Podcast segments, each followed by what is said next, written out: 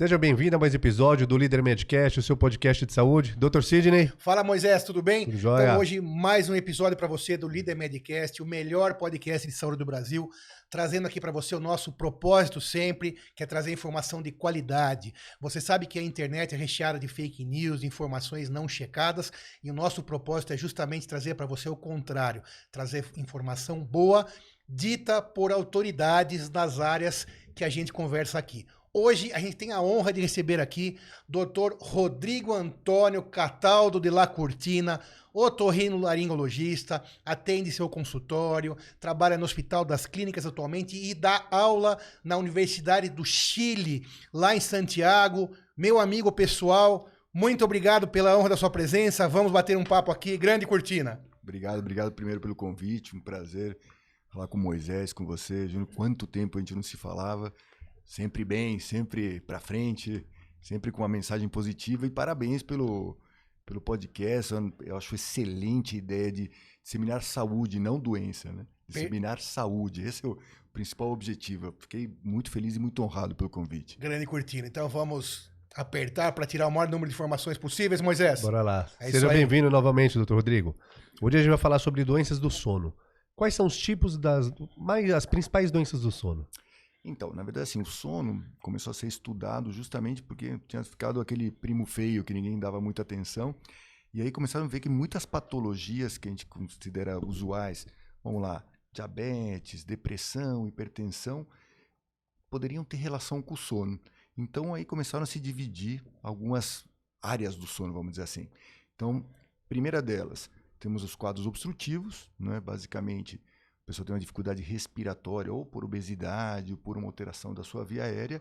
Então aí nós temos as doenças obstrutivas do sono, que é o que eu me dedico mais. A gente vai deixar ela um pouquinho separadinhas. E tem as doenças neurológicas do sono. A primeira delas, todos aqui já, por inúmeras razões, já sofremos um pouquinho delas. Quem não teve insônia na vida? Quem não teve um dia de insônia ou uma semana por preocupações do dia a dia ou por coisas mais severas? Então a gente consegue separar duas coisas principalmente: os quadros obstrutivos e os quadros neurológicos. Mas tem outras classificações, que eu não vou falar porque começa a se estender demais. Mas a gente tem as parassonias, as dissonias, né, onde a insônia entraria numa delas. Aí temos alterações do, do ritmo é, do sono neurológico, do sono REM. E assim, a gente pode entrar em várias classificações. Mas as principais, a gente tem que pensar nas quadros obstrutivos e os neurológicos. Neurológico, adquiridos ou não, pensaria a principal como a insônia, que eu acho que é o principal a gente discutir. Mas eu me dedico muito mais às doenças obstrutivas do sono.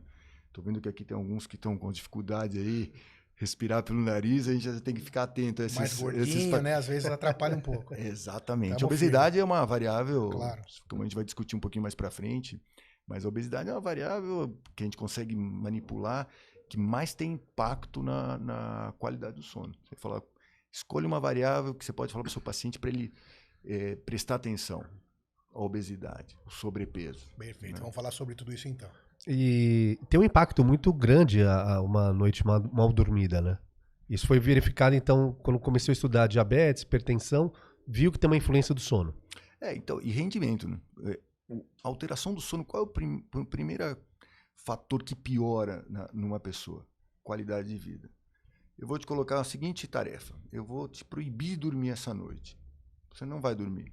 Você vai, pensar, vai perceber como é seu rendimento no dia seguinte, sua capacidade de concentração, sua efetividade naquilo que você está fazendo, seu humor, como você vai tratar sua esposa. Uma noite mal dormida. Uma noite. Estamos falando de uma noite mal dormida. É um, um belo exercício. Mal dormida ou sem dormir não, dela mesma, quase? É, uma noite mal dormida, eu digo assim, com péssima qualidade ou, sei lá, um tempo curto de sono. Você dormir duas horinhas é, o seu dia a dia vai ser, do dia seguinte vai ser ruim. Multiplique isso por 7, uma semana. Multiplique por 30. Multiplique por 365. Multiplique por 10 anos. Aí você vai ver, a pessoa vai se acostumando com uma qualidade de vida ruim. Então, associar isso com o seu podcast, qual que é que eu gostei de tudo isso? Saúde. Nós estamos falando de qualidade de vida. Então, tratar o sono é melhorar a qualidade de vida do paciente. Essa, essa é a, mensagem principal. Independente de quem trate, pode ser o otorrino, os pneus, o, conhecimento não é prerrogativa de ninguém, é de quem sabe tratar e de quem estudou. Então, é, o importante é que o paciente seja tratado. Né? Porque assim, você não me perguntou, mas a incidência de alterações do sono, a gente tem aqui no Brasil, coisa de orgulho, um, na, da Escola Paulista de Medicina, do Instituto do Sono, um grupo muito potente de estudo de sono, conhecido mundialmente, que é o pessoal do Instituto do Sono. E eles estudaram, é, chegaram à conclusão que na cidade de São Paulo, por inúmeros fatores, quase 70% da população adulta masculina tem algum problema de sono, algum problema. Né?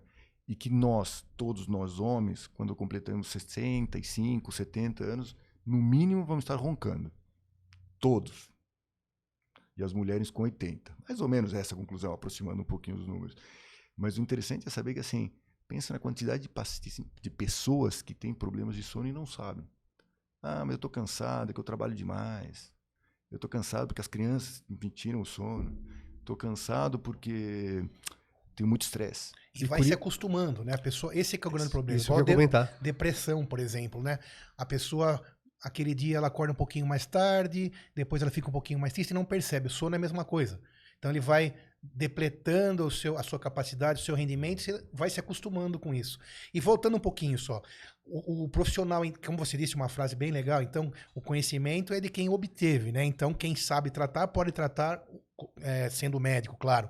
Mas em geral a especialidade que cuida mais das doenças do sono é a otorrinolaringologia. Então. E a neurologia? Da parte obstrutiva. Da parte obstrutiva. Porque assim, como eu comecei, a primeira coisa, você tem quadros Sim. centrais, então você tem uma apneia central que não tem nenhuma relação com obstrução nasal de via aérea. E aí eu preciso de um médico do sono, que já existe essa especialidade. Então, a medicina do sono já é uma especialidade ah, existe uma especialidade reconhecida pelo reconhecida, CFM. E você tem pneumos, que são os, que são os pioneiros do estudo de sono. Então, aqui não sei se eu posso citar, mas o doutor Geraldo claro, Lorenzi, claro um gênio da parte de, de, de, estudo de, de, do sono, de diagnóstico e tratamento. Porque está muito relacionado com a respiração. Né? Respiração. Né? A principal, os, falando dos quadros obstrutivos. Sim. E aí se mistura com a parte central, e aí você tem neurologistas, psiquiatras e atualmente médicos do sono, que são quase que os que orquestram ali, os líderes da orquestra, que né, esse paciente tem que ir para o torrino. Que encaminha para as devidas especialidades. Porque, na verdade, assim, se a gente começar a falar sobre os braços do que acontece, a consequência de uma, de uma alteração de sono, a gente pode, vocês vão achar uma loucura que eu vou dizer, mas gastroenterologistas, é, nefrologistas, neurologistas, psiquiatras, medicina holística, você, onde você quiser colocar, você tem consequências de uma alteração de sono. Você fala assim, nefrologista, acabou de sair um estudo, esse estudo é de 2022, que demonstra que os pacientes que têm apneia obstrutiva do sono severa começam a diminuir sua capacidade renal com o tempo, ou seja, a capacidade de filtração de proteína. Se eu ficar muito específico, Moisés, eu, Não, tá, eu, vamos embora, vamos embora. Eu já volto, a já apneia, volto, eu volto, volto. A apneia é como se fosse uma falta de ar, gente. Então, é quando você tem uma doença do sono, é como se faltasse ar e, portanto, oxigênio em algum lugar do seu corpo. Perfeito. Então, assim, alguém que tem apneia, que é essa pausa respiratória por anos e anos a fio, com o tempo ele começa a depletar a capacidade de função renal. Então, pô, mas não tem nada a ver. Observado, ou seja, começa a perder um tipo de proteína, né? lentamente aumenta a, a, perda de proteína, até começar a ficar um nefropata. Então, então a pessoa renal. desenvolve uma doença renal grave, é, tô... porque doença renal Isso. crônica não é simples, né? não. né? É grave porque é irreversível, né? Mas teoricamente. Isso, isso eu estou colocando o extremo do Sim, extremo. A gente entende. Mas olha a importância do sono. Engraçado, né? Que na realidade é, a gente se formou juntos, né? E eu, na época nossa da faculdade, né? Que a gente. aí dos de 1995, é, você não tinha tanta importância nos estudos em relação ao sono. Nada. Mas é uma coisa que se você para hoje para pensar, a gente que é, o ser humano como um todo, quando nasce um filho, por exemplo, ou quando você tem uma viagem longa, ou um estresse. Quando você dorme mal, sua vida se transforma numa coisa horrível.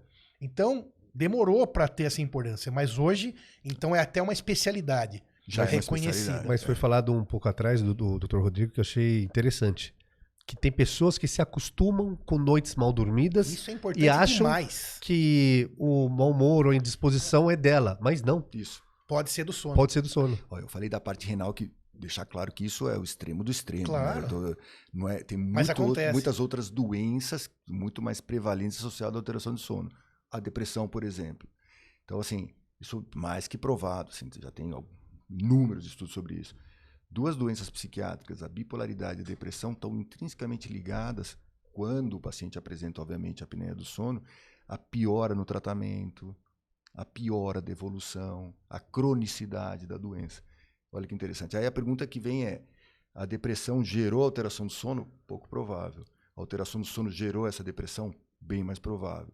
Porque uma das coisas que acontece, por exemplo, com a alteração do sono, principalmente quadros de apneia, tanto central quanto obstrutiva, que são as mais frequentes, é que você começa a secretar de forma inadequada neurotransmissores, hormônios. Então, se diminui a produção de cortisol, se diminui a produção do hormônio da saciedade e assim por diante.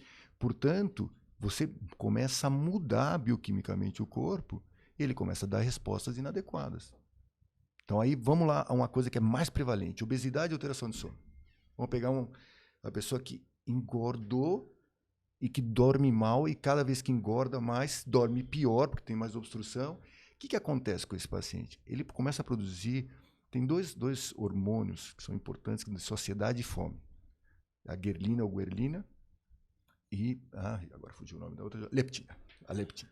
Então, assim, quando eu tenho a leptina elevada, eu tenho a guerlina baixa. E assim por diante. Quando eu como, aumenta o hormônio da saciedade. E, assim, e aí eu vou tendo esse ritmo entre um sobe e outro desce. Imagina se eu produzo esses hormônios de forma inadequada. Eu não consigo produzir hormônio de saciedade e produzo hormônio de fome. Por, por que, que isso acontece? Eu dormi mal, tenho uma queda de energia no dia seguinte. Eu acordei já, já com falha de energia, minha bateria não recarregou. O que, que, eu, que, que o corpo entende? Que eu tenho falta Preciso, de energia. Preciso comer. Onde eu consigo energia? Comida. Quando que eu tenho saciedade para isso? Nunca, porque o problema não é o que eu não comi ou não comi. O problema é que eu não durmo bem. Isso se repete, se repete, se repete. Então a gente entra num ciclo vicioso. Durmo mal, ganho peso, ganho peso, durmo pior e assim por diante. Então tem pessoas que falam, ah, eu durmo quatro horas por noite, para mim tá ótimo. Isso pode existir? Hum, então, aí já entra em outro tipo de distúrbio, que é basicamente o, o, o já é um quadro mais neurológico, que é assim, É que tem uma coisa, desculpa, curto. desculpa. Não é toda a obesidade também que vai ser causada pelo sono. Entendeu? Não, não só de obesidade. Tipo, é, tem pessoas que podem dormir 8 horas. Eu, por exemplo, eu tenho que dormir de, de 7, 8 horas para me sentir bem. Que é um padrão bom. Se eu durmo 4 horas, durante um dia até que vai. Só que se isso se soma, eu começo a ver. Então, aquilo que eu falo, falou no começo, você, que você até comentou, as pessoas se acostumam a isso. Você pode se acostumar a dormir 4 horas, mas isso não significa que você não pague um preço. E o preço é, é alto. Né? Então, não, talvez você não pague o preço porque você não tem 25 anos. De imediato, mas eu garanto tempo... para você que em algum momento esse, esse preço vai. A conta, vai, chegar. Existir, a conta vai chegar. Mas, mas, pode existir pessoas dentro de uma curva de Gauss, dentro de um, de um, é, de um panorama que, que tem um Sem sono dúvida. bom com 4 horas. Eu sei, 4 horas ficou muito pouco, né? É, então, assim, Mas vamos contar seis a partir horas, de 6, né? Eu diria, ok, pode é. ser. Só que as pessoas mais enérgicas, as pessoas que são até irritantes, que acordam de manhã pulando, é, é vamos lá. Né? Tem? Tem, tem uma pessoa então, assim. tem fenótipos do sono, né? Tem fenótipos do sono. Assim, tem pessoas que são mais vespertinas e pessoas que são mais Sim, matutinas. Também. Agora, as pessoas que têm um perfil mais matutino, ou seja, que dormem mais cedo e acordam mais cedo, teoricamente têm menos risco de depressão, de doenças é, metabólicas, o risco diminui. Porque o ciclo circadiano delas está mais adaptado ao que seria o correto. Luz, e esse caso. ciclo, que horas começa? Teoricamente, tem que estar dormindo às 10 horas, né? Escureceu, 9, 9 e meia, 10 horas, já tem que estar deitado dormindo. E aí ele tocou num assunto interessante. É, nós falamos de, de, obesidade e tal, mas a gente fugiu daquilo que, na minha opinião, é o principal da disseminação de, de, de saúde que eu queria colocar aqui. Que a gente, nós adultos, nós vamos assumindo é, hábitos que são deletérios para o sono e você não percebe. Então, coisa assim, dá coisa simples. Você fala assim, ah, eu vou assistir essa série de Netflix às 10 da meia-noite, tranquilo, mas depois eu durmo, posso dormir até às 9 da manhã.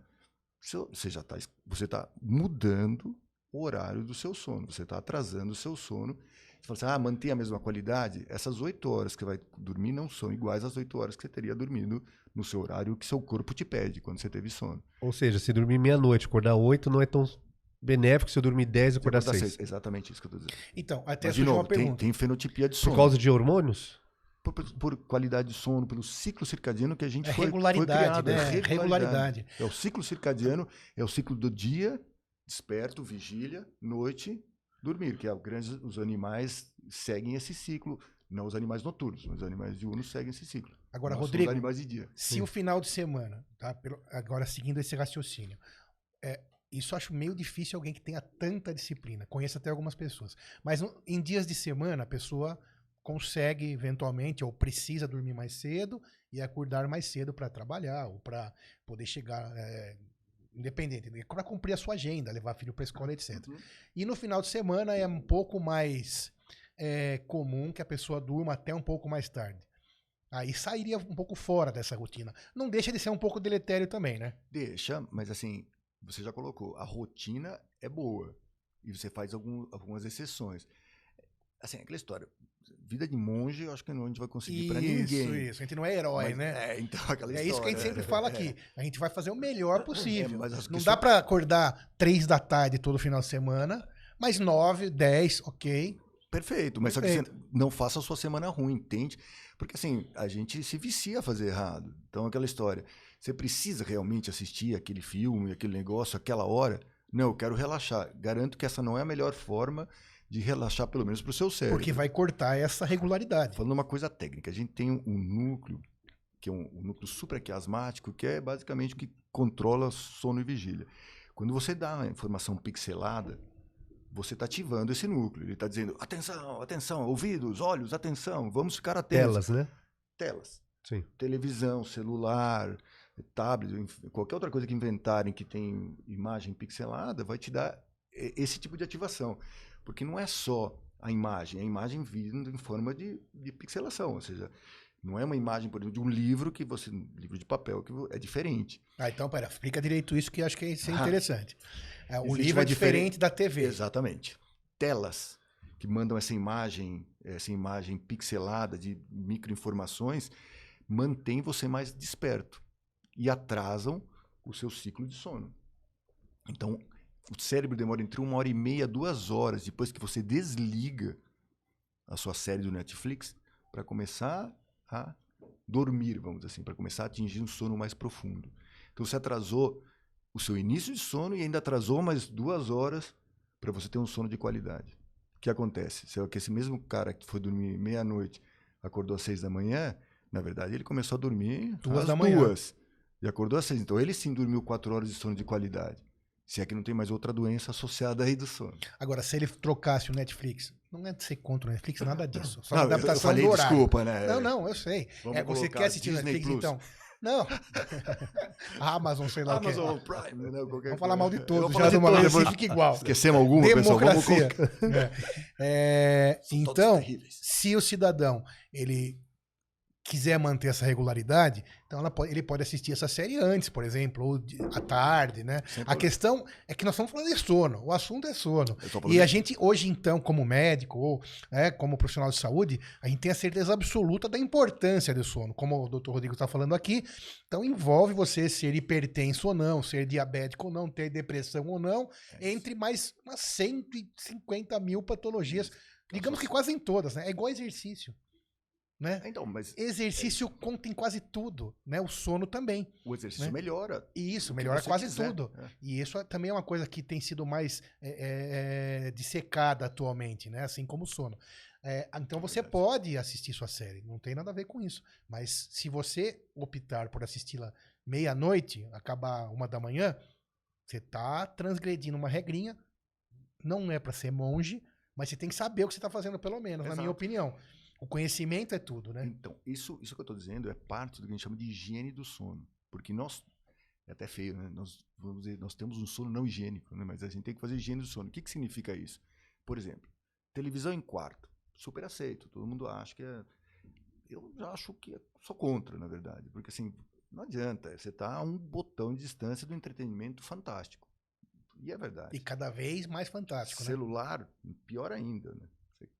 Você, reconhece só, só por face, Que reconhecimento também é pixelado. pixelado. Tablet, assim por diante. Kindle, aí fica aquela dúvida. Tem gente que diz que não tem problema, tem gente que diz que tem. Melhor o livro papel, que a gente já sabe que não tem, não tem Mas problema. o nenhum. livro, então, dentro desse contexto do sono, não, chega tem essa problema. Essa ativação é, do, do núcleo supraquiasmático não acontece com o livro O de papel. núcleo supracasmático está lá no nosso sistema cérebro, nervoso né?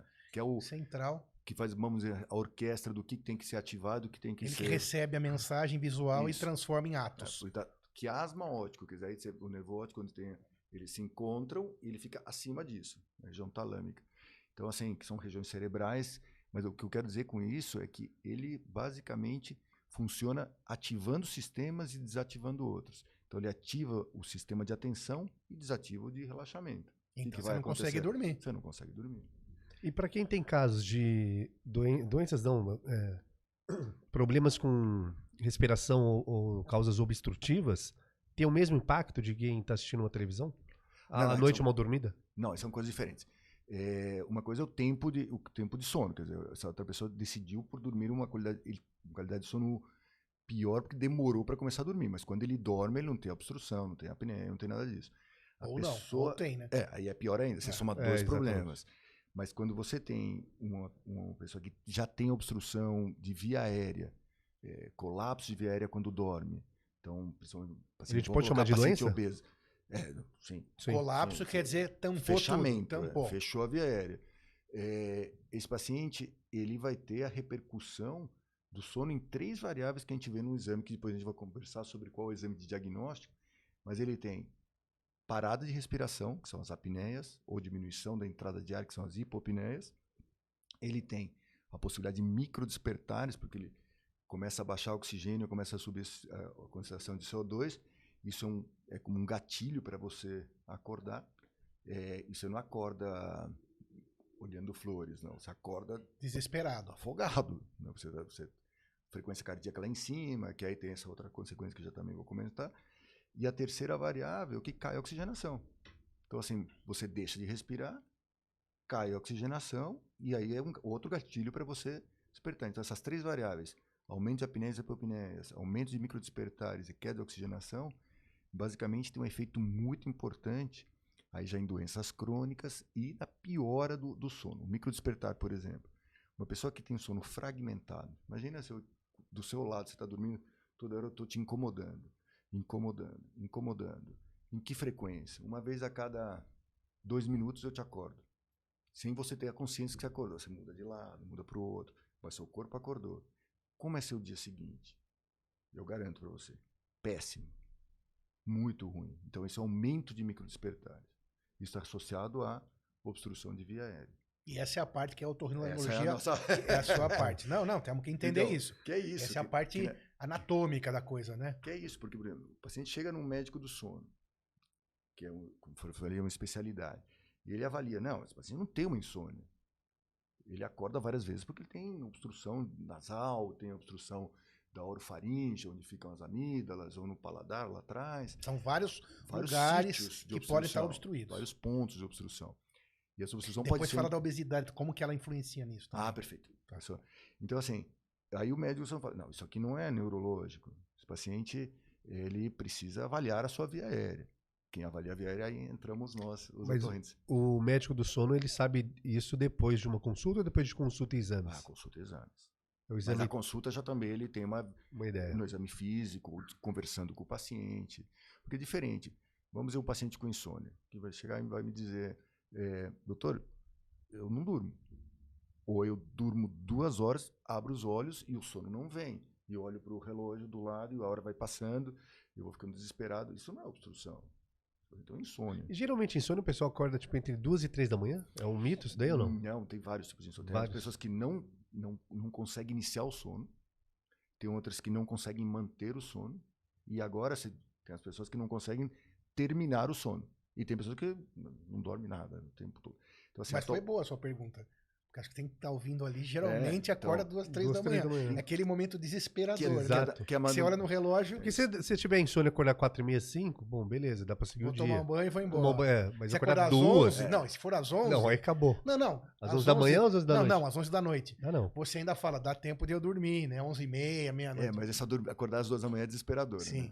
Agora, a insônia tem que ver o seguinte: você tem a insônia aguda, a insônia subaguda e a crônica. Né? Então, o que define isso é o tempo de insônia que você tem.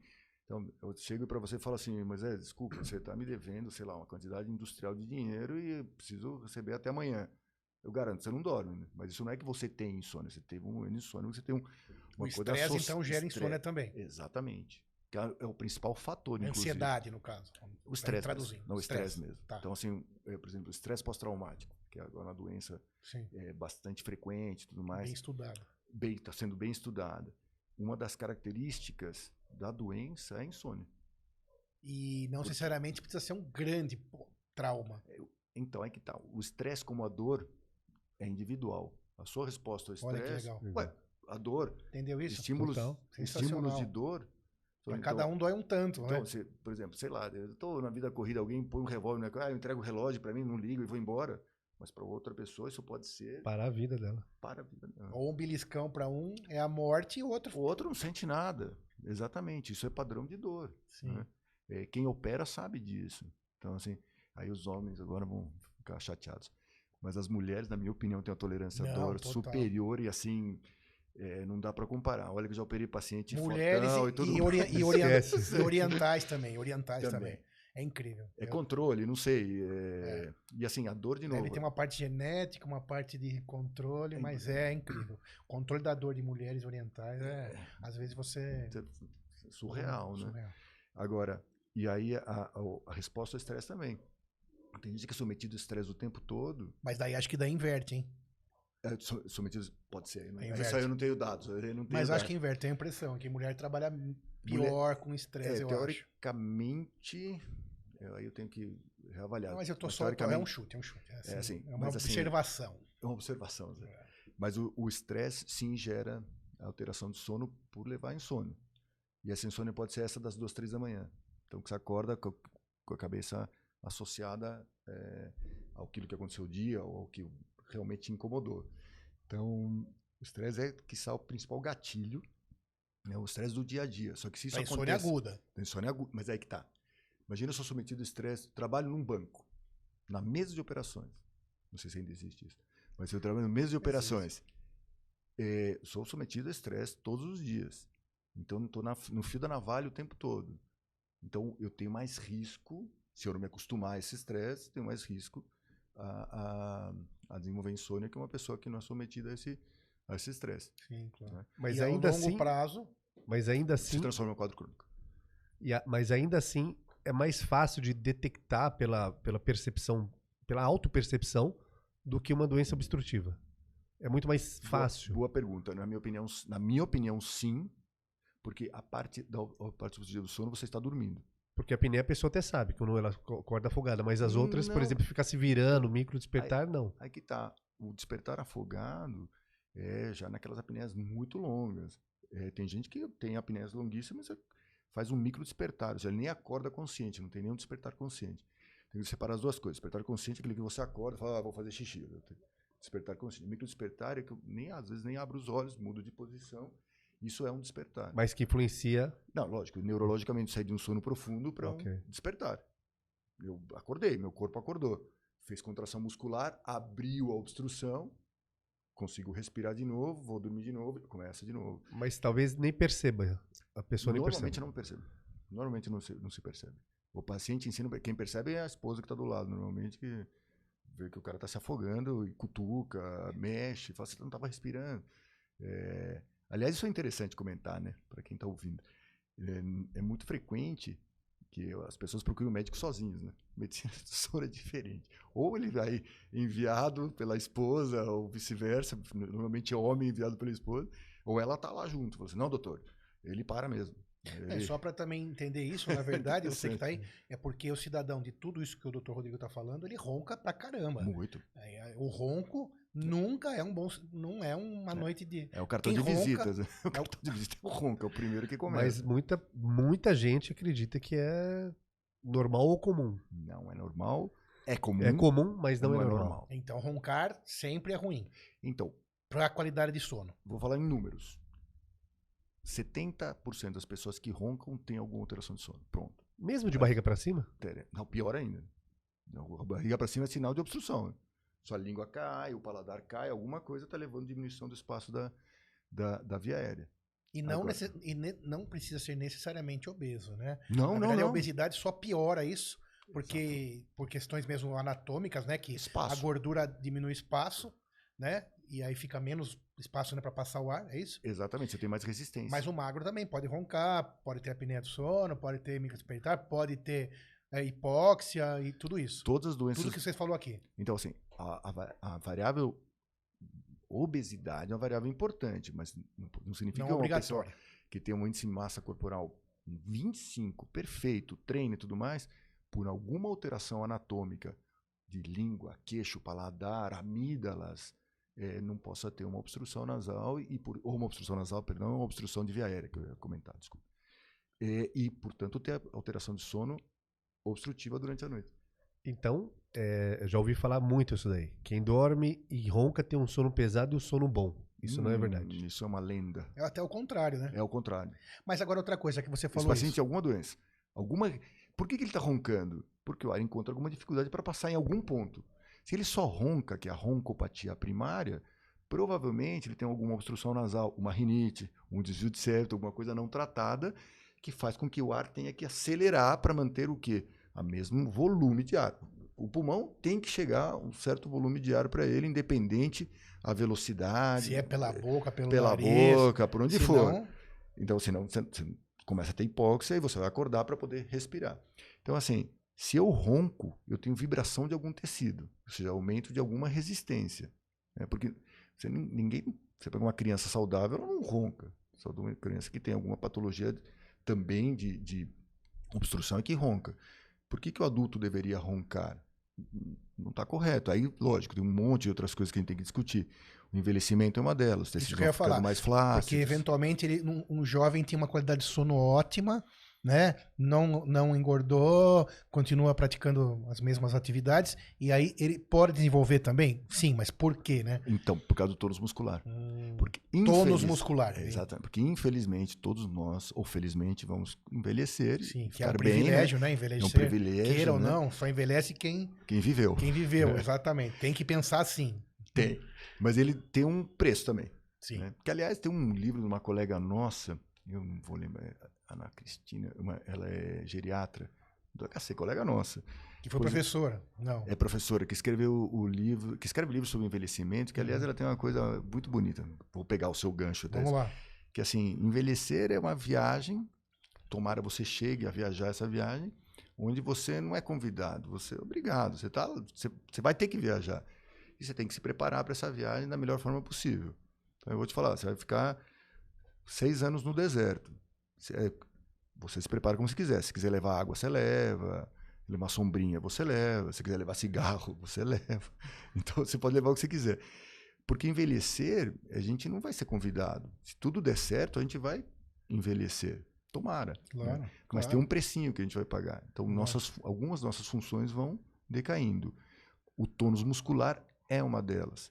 Então, o tônus muscular é basicamente A a, firmeza, a contra- firmeza do Isso seu músculo. a Né? contração básica quando você não está usando esse músculo. Então, ele, por que a gente não desmonta? Porque a gente tem tônus muscular.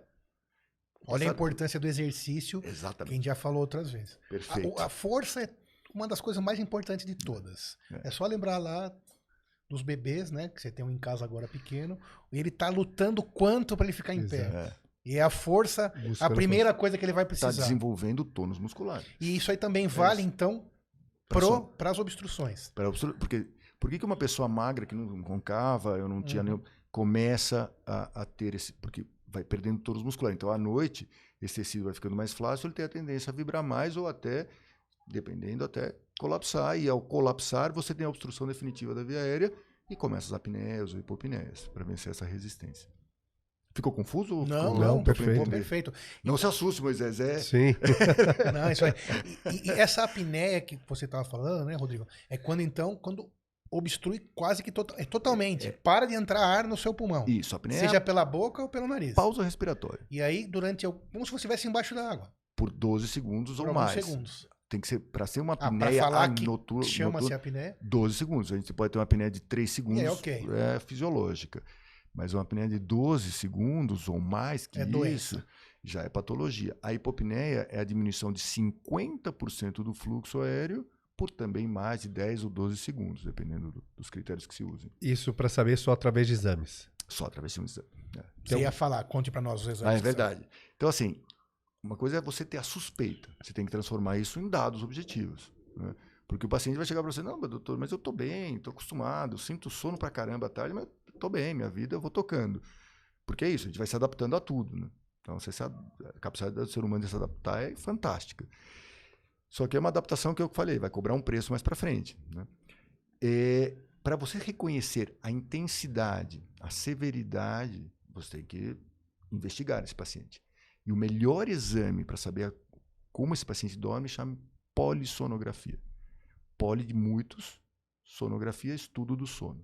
Então, por que muitos? Porque tem muitas variáveis. Movimentação torácica, cervical, fluxo nasal, movimentação de queixo para saber se não tem bruxismo e não morde à noite, é, eletro, eletroencefalograma, você tem, hum, sei lá, frequência cardíaca, oxigenação. Tem múltiplas variáveis que você estuda na polissonografia. Nesse exame fica tudo isso monitorado ao mesmo tempo. Ao mesmo tempo. Dormindo. O paciente dorme. Então você dorme na clínica do exame. Tem agora também domiciliar, que instalam com a mesma eficácia. Então, Quase comprovadamente que, de que sim. Atualmente é considerado que sim é a mesma. É, eu acho assim, os dados são compatíveis. O né? convênio cobre a polissonografia, só para a gente. Alguns convênios, tá alguns convênios cobrem. Atualmente, eu acredito que a grande maioria deva cobrir. Talvez não a de casa, mas a do... A domiciliar não. Domiciliar não. não domiciliar, domiciliar ainda não, mas a que chama polissonografia tipo 1, que é a mais completa, que vai nos dar esses dados. Né? Aí tem um monte de variações, né? não vale a pena discutir isso, mas o importante é que você tem os dados de quanto esse paciente para, quanto a pessoa transformar essa, esse, esse, desconforto em, em, valores objetivos e aí iniciar os possíveis tratamentos. Você consegue medir a gravidade da coisa. É isso, neurologicamente, quanto tempo se atinge sono de descanso, se tem alguma parassonia em sono REM, se altera, é, se desperta durante a noite, você tem um gráfico que fica completamente acordado. O paciente tem uma insônia, ele não tem outro problema, ele pode ter problemas associados. É, esse exame é, vai ser o guia dos, dos, tratamentos que, que esse paciente vai fazer. Aí, lógico, fazer estudo anatômico, estudo de actigrafia, que é saber se esse paciente tem alteração do seu ritmo de sono, do, do ciclo circadiano. Eu trabalho num, numa equipe de, de sono, é, onde tem um endócrino, por razões óbvias, uma médica de sono, que é fantástica, aliás, vale a dica, é, um otorrino, um bucomaxilo e um dentista. Tá? É, caberia um pneumo, sem sombra de dúvida, quem a gente quisesse. Um psiquiatra também está se somando agora, tá? por causa dos estudos psiquiátricos, alteração do sono. E, na verdade, a gente consegue esquadrinhar o paciente do seu sono em todas essas áreas. Isso que é interessante, quer dizer, é fazer um diagnóstico, um diagnóstico, isso na medicina inteira, um bom diagnóstico, um bom tratamento. Isso que a gente sempre fala aqui. Você é usar o conhecimento de verdade né, em prol do paciente. Por isso a gente traz aqui gente como você que é que fica, inventa, fica, inventando coisas. Não, mas ficou claro que esse, esse, exame é quase que um é o guia de que você vai fazer com esse paciente. Você fala em tratamento de sono sem saber como é o sono do paciente não tem muita lógica. Né? Na minha opinião e na opinião de quem cuida de sono é a mesma. Quer dizer, e às vezes a gente tem que até repetir para saber se seu tratamento foi eficiente. Porque você, não, estou ótimo, mas esse paciente você lembra que ele estava adaptado a uma qualidade Sim. péssima. Então o ótimo dele talvez não seja ótimo para o estado físico Porque dele. Porque ele não percebeu. Não percebeu. Acho, acho, isso é um ponto super importante. É. Porque a gente vai vivendo e vai trabalhando e vai passando e vai se adaptando, não é? Porque a grande característica do ser humano, diferente dos outros animais, é a capacidade de adaptação. Isso é a coisa mais importante. Então você se adapta a coisas ruins também, infelizmente. E isso fala contra você. Então talvez quando sua esposa falar, não, você está roncando demais, né? Você vive cansado, tá aí pescando. Dormir à tarde, por exemplo, é. ter sono à tarde não é normal. Quer dizer, é, em algumas. Não algumas... se deve ter sempre. Então, você pode, por exemplo, um, eu chamo de nap, né? Uma siestazinha ali no meio da. Depois de comer. Depois de comer, mas assim, 45 minutos, uma hora, siesta de três horas, alguma coisa tá errada, né? Você não então, conseguir voltar ao trabalho Uma sonequinha, não, não, É, exatamente. Porque assim, aí você vai ter uma energia para poder fazer a parte. render a segunda parte do seu trabalho. Né? Agora, se você já acorda cansado, amanhã é péssima, dorme na hora do almoço e a tarde ainda é péssima, alguma coisa. E todo dia acontece todo isso. Todo dia. Você né? acaba se acostumando, mas alguém sempre vai ver. Tem que ouvir essa pessoa. É, essa esposa, normalmente esposa, acompanhante. Um filho, ou um colega de trabalho. trabalho. É. é. porque os... Isso é interessante. É. Viagem de trabalho. Pô, doutor, ninguém quer dormir comigo no, no hotel. Porque eu falo que eu ronco muito e eu fico me afogando. Né? É, ah, acho que esses caras estão inventando. Não estão. Não, claro. Alguém, por que, que alguém não dormiria com você? Você deve roncar brutalmente. E esse ronco brutal provavelmente está escondendo alguma doença de sono. E a própria pessoa acaba não, não, percebendo, né? Às vezes sim, mas em geral não. Em geral, assim, tem que estar tá bem já avançado para a pessoa falar assim, oh, doutor, não aguento mais. Né? Ou que alguns tratamentos não funcionam bem. A exemplo, tratamento de hipertensão, aumenta a droga, aumenta a droga, aumenta a droga. A hipertensão só é noturna. E aumenta a droga. Agora os cardiologistas sabem muito bem isso. Falam, não, peraí, tem que estudar seu sono. Alguma coisa está acontecendo aqui que não permite que você melhore. E olha que nós estamos falando de uma das doenças mais prevalentes, importantes e letais do planeta. Né? É que é a pressão alta, né? hipertensão é. arterial. E diabetes. Então, e diabetes. Juntou as duas, juntou as duas você é. tem uma quantidade incrível em ambas relacionadas ao sono. E hoje, claro, você, você é da área, para você é óbvio, mas hoje, depois de tantos anos, né, já com a, com a, com a idade, acho que isso deveria ter sido tão óbvio. É, né? É que para você já sempre foi, talvez, então, pela tua especialidade, mas é. é. muito importante, claro, você descansar bem. É fundamental. Né? Acho que fica meio óbvio que isso vai te trazendo prejuízos, pequenos prejuízos diários, e no final, um mau funcionamento do seu coração, do seu rim, do seu cérebro, de tudo. É isso aí. Né? Do seu humor. Então, esse é outro assunto. Quer dizer, é, pô, esse cara é chato o tempo todo, né? Aí ele, o cara fala, eu não me aguento, doutor. Tem hora que eu não me aguento. Você vai estudar. Isso que eu estou falando, pessoal, acontece reiterado. Não é que é uma ou duas. Não, isso é muito. É o tempo todo. Certeza que quem está ouvindo está falando, poxa, pô, sou eu. Que eu. É, pô, eu era um jovem tão feliz, pô, tão alegre. E depois eu fui ficando meio, não sei o quê, mal-humorado e tal. Lógico que seu corpo está sofrendo. Essa, essa, essa, era essa a mensagem que eu falei de disseminar muito a saúde. Importante. Que é qualidade de vida, mas é qualidade de saúde também. Claro. Eu lembrando o convite, eu vou tentar lembrar o nome da nossa colega, ela é demais que ia fazer um, nós vamos receber um convite, vamos chegar bem preparados, né? Vamos levar nossa aguinha. Fazer o melhor possível. Como possível. você falou no começo, não dá pra gente ser monge, né? Mas, Mas dá pra caprichar. Dá um caprichar o máximo que você puder. É, exatamente. Né? A gente é, tem que ter essa consciência, e fazer essa poupança para chegar lá bem. É isso a palavra. Não precisar de ninguém para te cuidar, de ser autovalente, exatamente. Sair das poder cuidar dos seus netos e bisnetos, sei lá quem, de maneira adequada, não, sem se arrastar. Esse, essa, essa é a mensagem, assim, é, e o que, que, a gente pode fazer? Porque você pode falar, doutor, tudo bem, eu sei que eu tenho que procurar um médico, mas agora, o que, que eu posso fazer agora? Então, você tocou nos assuntos principais, na minha opinião. Fazer exercício. Isso é, porque o tônus muscular, você mantém seu tônus muscular. Se você quer ficar bonito, isso não me interessa. Para o sono, especificamente, você melhora o tônus muscular melhora a secreção hormonal. Peraí, é... aquele tônus muscular que você comentou, então ele é treinável. Você consegue manter, você pode ter, você tem uma queda aguda ou você pode ter uma queda lenta, como tudo na vida. Se você Sim. vai manter, você, não sei se você já teve oportunidade, eu voltei a nadar agora com uma coisa pessoal. Voltei a nadar depois de 20 anos, né? Sofrido, sofrido. E eu nado na, na, na primeira raia, que é das pessoas, então, né?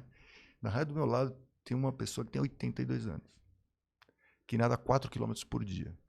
Você pergunta se ele está preocupado com o tônus muscular. Nada. Esse cara está pronto para qualquer viagem que você manda ele fazer. Claro. Vou repetir, ele nada 4 mil metros por dia. É muita coisa para nadar. É muito. eu não aguento, eu estou falando que eu estou começando.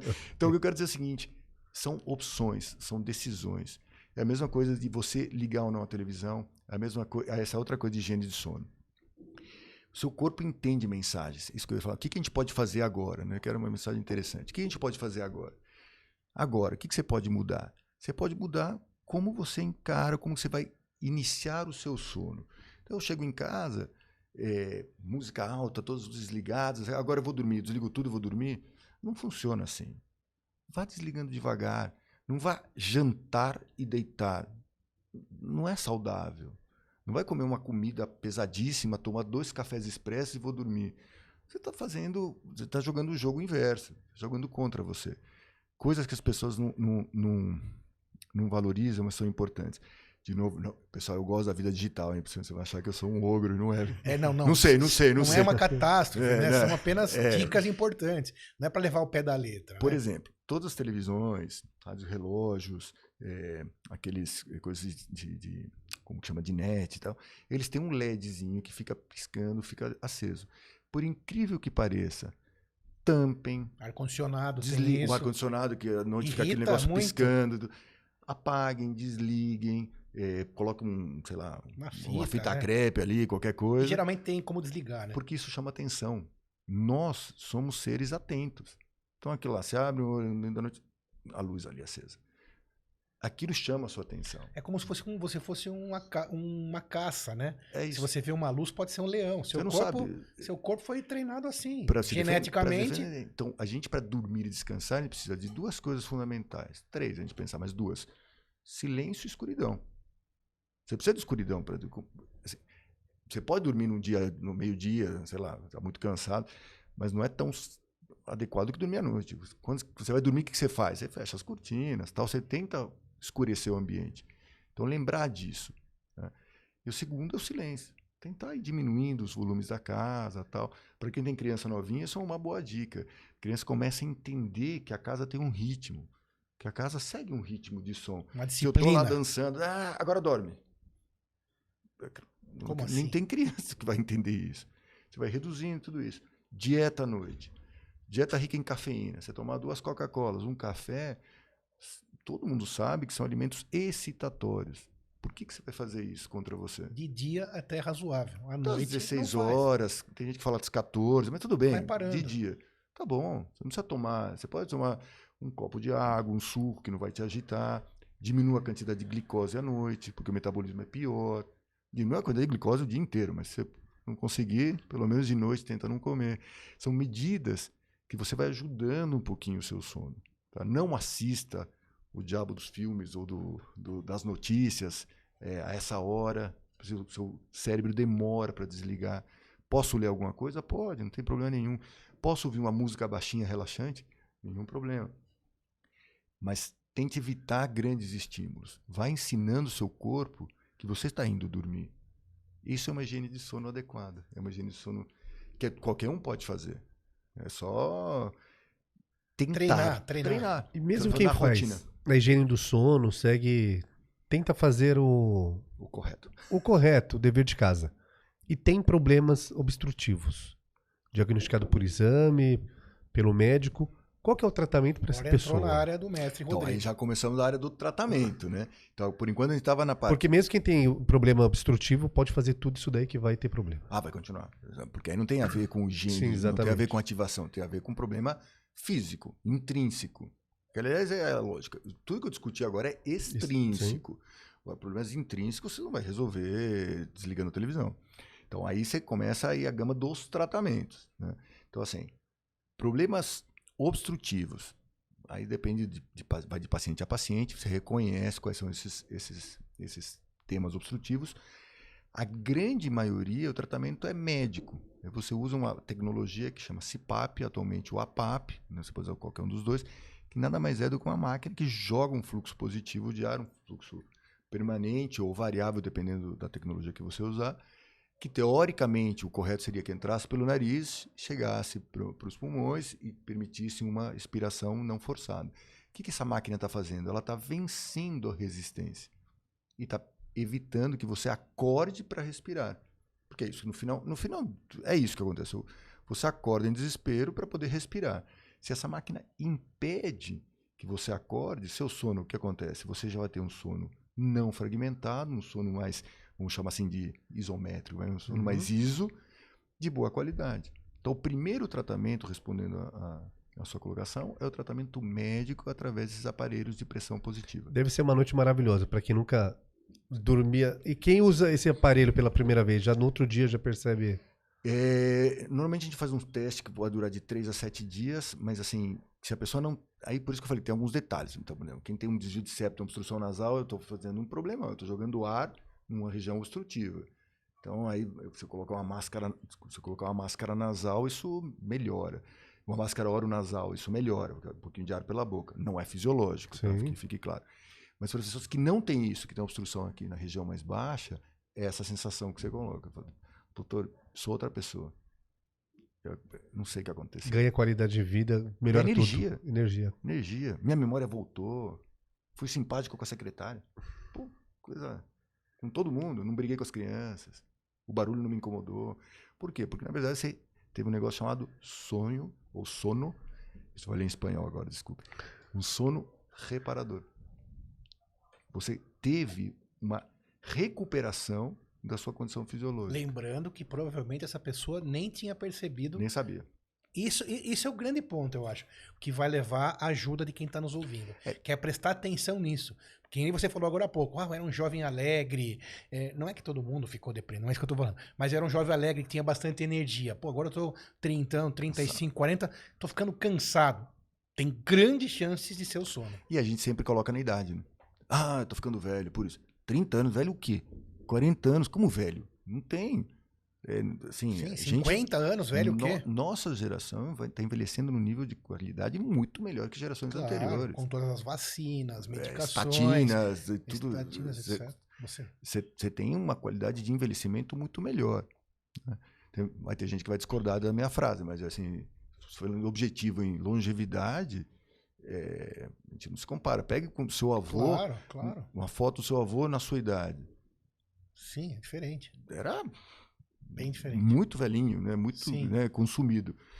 É, então, assim, se a gente conseguir melhorar isso ainda mais com coisas simples como a idade não é responsável por tudo também. Dizer, você pode ter alguma outra causa. Estude seu sono, por exemplo.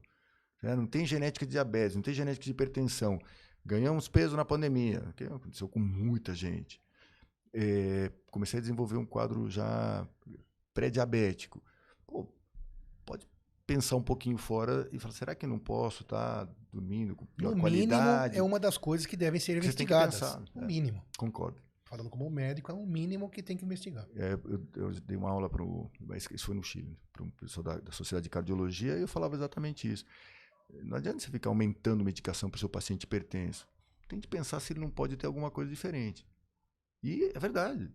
E eu só, é verdade, e veio alterado e tal, e os pacientes melhoram com menos medicação. Né? Não estou dizendo que tratar o sono é tratar todas as doenças, mas é uma das perninhas que pode melhorar uma a das qualidade de perninhas vida. importantes. Que né? pode, que na minha Aí opinião. estava falando, foi o CEPAP, um tratamento clínico, É, perdão, né? Aí evoluindo. Foi embora, foi embora. Vocês deixam eu falar, eu vou é embora. bate-papo. Mas é, essa é a nossa ideia. A gente arboriza aqui tudo. Mas provavelmente 95% das coisas a gente não volta. Exatamente. É, mas aí você falou do CEPAP, mas esse assunto é muito importante, temos que voltar. Aí o CEPAP, então, que é um aparelho, gente, que empurra o ar para dentro da tua, do- da tua via aérea, do teu nariz, da tua boca, e aí vence aquele, aquela, aquele entupimento. Então é como se você respirasse normalmente, e aí vai ser aquilo para sempre, ou aí vai depender de um segundo passo cirúrgico, sei lá, ou se emagrecer, etc, etc. Como que é isso? E aí, então, aí é isso. Aí começa. Primeira. Isso é uma maratona, quer dizer, isso é pro resto da vida, teoricamente. Então, minha relação com esse aparelho tem que ser boa.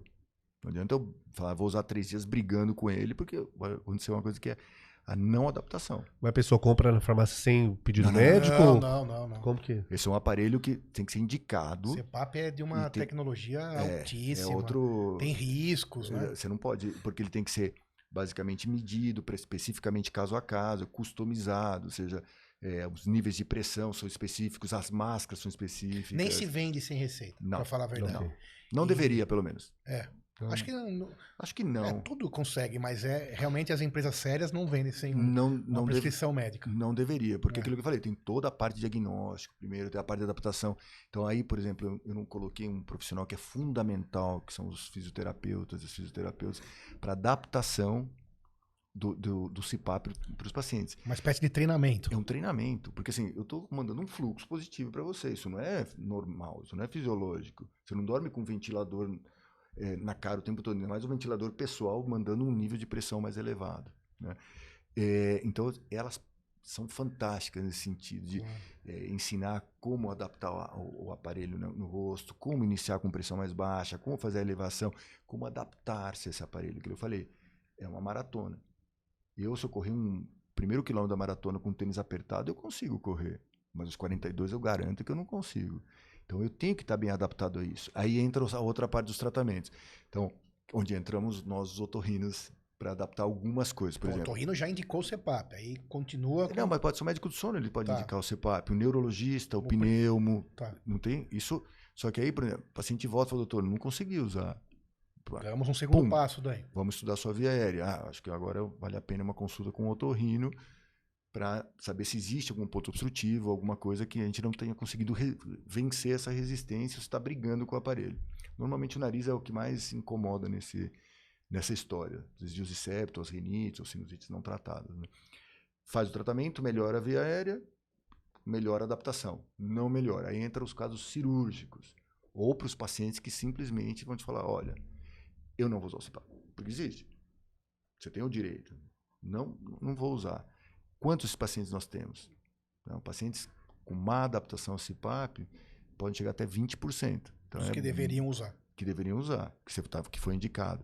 Então, esses pacientes são os que a gente estuda, estuda via aérea, estuda novamente. Só para um pouquinho, já que tá falando do CPAP para quem tá ouvindo. Você usa o CPAP, você tem uma noite, você dorme normalmente. Você pode virar, Isso, virar de barriga para cima, virar de lado, virar para o outro lado, porque tem uma adaptação toda, né? Que é feita para que você durma normalmente. É é como se fosse um tubo de uma intubação, mas é só na parte de fora. Assim, fazendo um- É. uma comparação. Eu não vou aceitar essa Não, boa, boa. Não, porque é uma máscara, na verdade. só uma É máscara. máscara. O tubo, É, o tubo tá dá fora. aquela sensação de que É, não, não é um entubado não, do- não, não, é, da é- UTI. é um fluxo de ar positivo. Aliás, o pessoal com Covid usavam o CPAP. Antes de entubar, antes usava de entubar. pra- Era uma é. das, era uma das, Uma possibilidade. das possibilidades, para você mandar um fluxo de ar é, Um pouco melhor, maior, melhor né? qualidade nesses pacientes. né?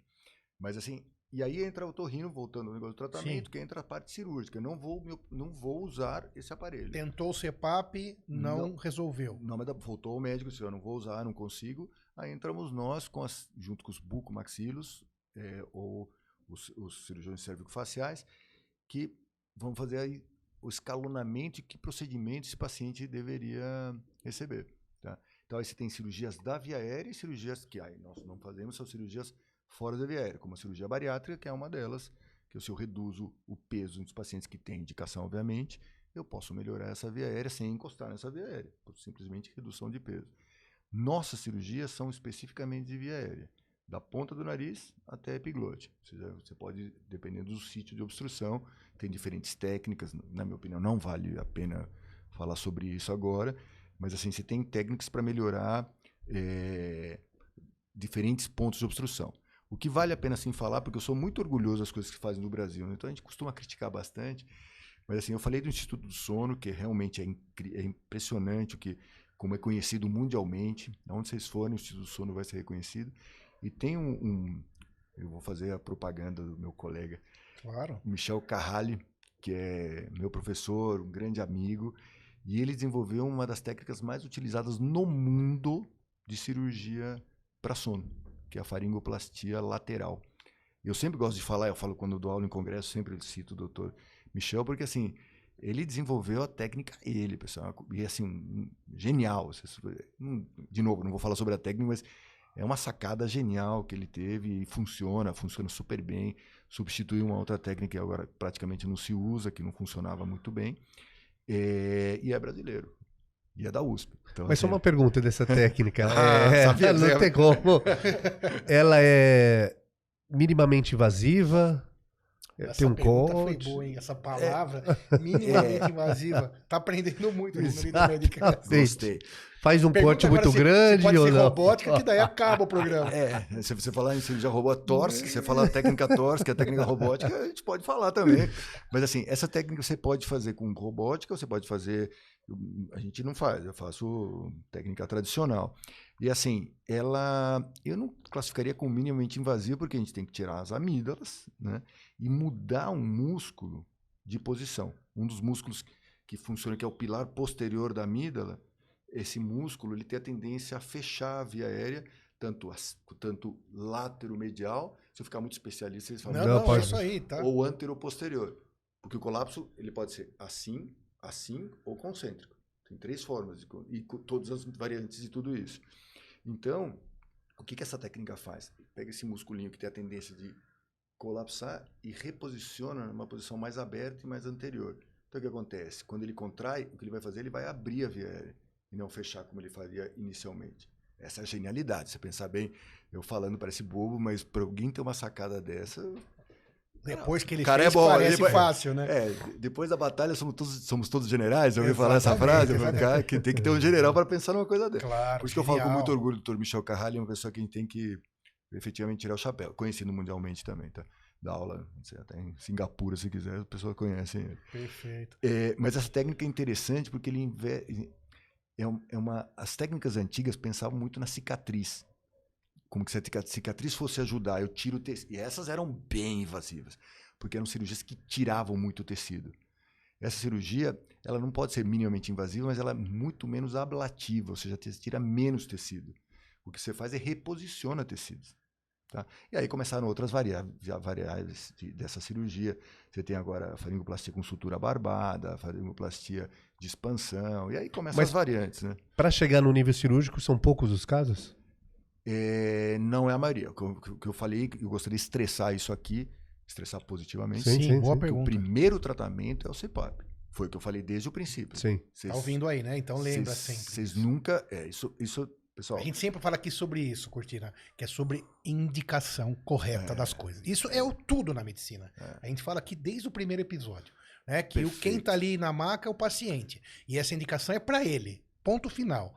Então, esse, você me falou, pensou uma mensagem que eu já tinha pensado na minha mente, que é o seguinte: é, duas coisas. Nós estamos falando de qualidade de vida, qualidade de saúde e não de doença, porque é prevenção. Eu vou pre- tratando o sono previno doenças, sendo super direto nesse comentário. E o outro é que o tratamento inicial para essa doença não é cirúrgico. O tratamento, vamos colocar alternativo, e a palavra seria essa mesmo, ou para melhorar a adaptação, cirurgias minimamente invasivas, aí a septoplastia, que é uma cirurgia muito mais tranquila, para melhorar a via aérea, basicamente, a, a parte nasal, ou as cirurgias escalonadas, fase 1, fase 2, que essa que eu te falei é uma fase 1, e depois a gente passa para cirurgias ósseas, por isso que entra o bucomaxilo. Uhum. Para os casos mais graves, com alterações ósseas, é, aí são, você me falou qual, quantos porcentagens operam, eu te diria que 5 a 7% dos pacientes que, que do, glo, do total Do total, operam, você tá falando se não agora. menos. Não das ósseas, você tá falando do total. Não, total. Das ósseas, 1%, meio por cento. Você É falou nada. do- de dentista de participar do grupo de profissionais da saúde. Bruxismo atrapalha também na. É, aí tem o bruxismo tem uma relação. Sim, o bruxismo tem uma relação é, interessante com o sono. Você tem dois tipos de bruxismo. Né? Primário, que é o bruxismo. Você tem bruxismo, alteração de propriocepção, que aí os dentistas tratam, e o bruxismo secundário associado aos microdespertários ou alteração de sono, né? que é o bruxismo secundário. Neurológico. Então, ele teoricamente é como uma resposta, desculpa, é uma resposta de aumento de tônus antes do despertar. Então, eu faço um bruxismo, e esse é o bruxismo secundário que eu estou falando. O primário você tem que tratar com dentista, é, basicamente é todos os tratamentos mais novos que tem. É, para que vocês sabem que o botox não funciona só para tirar ruga, né? Também ajuda para o bruxismo, placa de mordida, que é o primeiro tratamento. É, mas Tudo os- isso também antes da cirurgia, né? Ah, tudo isso Mais antes- uma antes- vez lembrando da boa indicação é, de cada com de cada É, eu quero conduta, repetir, né? assim, a cirurgia, principalmente cirurgia óssea, cirurgia óssea, é, vamos colocar um, não sei se você pode traduzir, mas é o rabo do cachorro, como dizem os americanos, né? É, lá é o último do último. Você não, você não, você não começa tratando um paciente. Mas às vezes é necessário. Às claro. vezes é necessário, você não começa tratando um paciente com essa opção. Ele passou pelo CIPAP, testou, retestou, o médico sono te encaminhou, você tentou, às vezes até outras cirurgias, até chegar nesse, nesse ponto. Se a pessoa tiver, por exemplo, um desvio de septo e vai ser indicado um CPAP ou o tratamento do desvio? Então, aí as suas coisas. As duas. porque assim, se ele tiver apneia do sono, é, isso é uma excelente pergunta. O, Para poder usar o CPAP, eu tenho que ter uma via aérea, uma via nasal aberta. né? Então, como que eu vou indicar uma máscara nasal para passar fluxo se eu tenho um- uma obstrução? Então, eu tenho que corrigir essa obstrução. E aí, a sua resposta é a cirurgia que a gente mais faz para sono é corrigir o desvio de septo para permitir o uso do CPAP. São cirurgias para adaptação do CPAP. Né? É, agora, se eu quiser insistir em usar um CPAP num paciente desse, o que eu vou ter é fracasso. São esses pacientes que não conseguem usar o, o, o aparelho. Só a Que entra cirurgia. nesses 20% que eu coloquei. Né? Sim, mas apenas a cirurgia já não resultaria numa Não. boa qualidade de sono? Não. Aí vamos lá, de novo. Trabalho de uma colega brasileira, já é 2004 esse trabalho, feito em Stanford, que ela colocou que pacientes que têm desvio de septo e apneia do sono apresentados ao CPAP, é, sem correção do desvio de septo, 18 a 20% conseguem usar o CPAP. Uma vez operados, mais de 80% conseguem usar o CPAP. Não sei se eu respondi a sua pergunta. Mas, você operar o septo e não usar o CPAP em pacientes com apneia do sono, não resolve a apneia. E se não tiver apneia, aí Ah, sim. ok. Você melhora a obstrução nasal. Aí Você melhora ronco... Aí seria roncopatia primária. Por que eu falei que sua pergunta é muito boa? Porque desvio de septo raramente, a obstrução nasal exclusivamente, raramente leva a apneia. Leva a roncos. Roncopatia primária, mas não a apneia.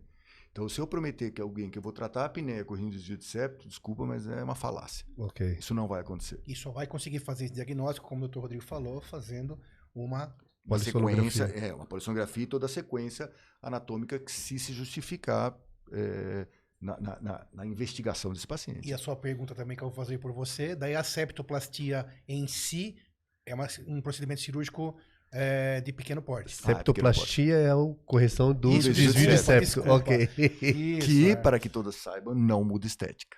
O que Apesar muda de chamar estética plastia, é, mas é a plastia do septo. O que muda Sim, estética claro. é a rinoplastia. é, que é a parte de isso. fora. Então, mas, É a, mas a septoplastia, ou seja, a correção do desvio de septo, ela é uma cirurgia de pequeno porte. É considerado de pequeno, Pequeno porte. Sem corte. É, é um Não, corte de um centímetro sem a gente corte. faz Como assim, endoscópio. cirurgia Não sem sei. corte, Eu Moisés? não sei. Pode É, ser por dentro. Mas então, por dentro também corta. mas tem que cortar, né? Verdade. É. razão. Sem corte externo. Então, o corte externo também. Qualquer cirurgia endoscópica, você tem que. Alguma coisa você Sim, vai ter que abrir para poder sentido. entrar, né? Ok. Então, aí, o desvio de, pra você ter uma ideia, o desvio de septo, a gente opera com uma incisão de um centímetro e meio, dois no máximo. E depois disso, muitas vezes, agora, cada vez mais, seca um pouquinho e já entra endoscópico e opera tudo por via endoscópica. E é comum na população, pelo menos brasileira, desvio, desvio de septo? Putz, é. É. Como aumento de amígdalas, que ninguém con- reconhece. São várias coisas que foram deixadas, sendo deixadas para lá. Não, eu sempre respirei assim, doutor. É, sempre respirou mal, né? sempre respirei assim, e puxando mal. até uma pergunta nessa frase, para a gente ir já chegando aqui nos finalmente. É, se a gente, se eu colocar aqui que a totalidade dos casos de, pelo menos dos obstrutivos, que é a sua especialidade, das questões em- anatômicas, tem 100%, 100% tem solução, de, até mesmo que cirúrgica ou médica, 100%. Ou quase 100%. É, medicina, aquela nunca é história. sempre, mas né? assim, Nunca é é, putz, eu diria que a gente resolve Quase todos. bastante. Só no HC talvez tenha um outro caso impossível. Ah, não, aqueles caras, sei lá, não tem mandíbula, não tem esse aqui, tá, dorme varal, não, não sei, tirei Me isso da lembrei de um paciente que, que ficou o tempo todo internado, mas agora depois a gente conversa nos bastidores, vai- que até bagunçavam com Não, você, né? Ah, lembra? Não, já você, Você já lembra? lembro o que você vai falar. Tá. Não, mas o. Eu diria que assim, tem, tem. Porque Quase tem- sempre. honestamente tem muita. É, eu- sabe por que eu perguntei, isso? Para aquele que está vendo ali, para ele saber que vai ter um benefício em procurar uma ajuda. É isso. É, a gente sempre fala aqui sobre o SUS também. Imagino que o SUS cubra. Claro, SUS é SUS, é maravilhoso. Algumas vezes tem várias críticas e queixas de todos os cantos, mas o SUS provavelmente também, na patologia consagrada, em algum momento vai conseguir chegar até uma cirurgia óssea, né? Sim. Então, eu estou falando isso para que você que está aí procure ajuda. E saiba que o sono é extremamente importante na sua qualidade Concordo. de vida. Concordo. E na verdade, assim, se você. Todo mundo fala em prevenção de doenças e tudo mais. É uma frase emblemática. Um terço do nosso dia e, portanto, da nossa vida, a gente vai passar dormindo. Tem gente que passa mais, né? Alguns passam menos, mas em média, um terço do seu, do seu- da sua vida você passar dormindo. E é a fase que o seu cérebro, o seu corpo tem para descansar, efetivamente, das loucuras que você faz durante o dia. Então, que isso seja bom, né? Claro. que isso seja bom, que tenha qualidade. Esse é meio um lema, assim, de melhorar, melhorar a sua vida melhorando um terço da sua vida, pelo menos. Né? Você vai deixar ela Perfeito. melhor. Perfeito. Moisés, Demais. aprendeu muito hoje? Muito. Confesso também que aprendi também, Cortina. Bom, palavras finais, o que, que você diria sobre a sua especialidade, o seu trabalho maravilhoso, que até dá aulas no Chile, parece que você vai lá todo mês, passa uma semana Isso mesmo. eh, ensinando lá também os acadêmicos, parabéns por isso, mas diga a sua, sua mensagem para nós, para quem está ouvindo. Não, na verdade, eu queria parabenizar. Incrível poder falar assim, despreocupado, falar sem tanto dado. A gente costuma muito mais dar aula que outra coisa. E deixar para quem está ouvindo a mensagem que isso que parece tão complicado, não é tão complicado. Tem uma saída. Quer dizer, Você não precisa ficar sofrendo. Você pode, você tem uma alternativa. já tem gente especializada para te ajudar, né? E que dormir bem é, no final das contas, viver bem. É isso. Grande, é doutor Rodrigo. frase. Sorte de você que tem como médico doutor Rodrigo.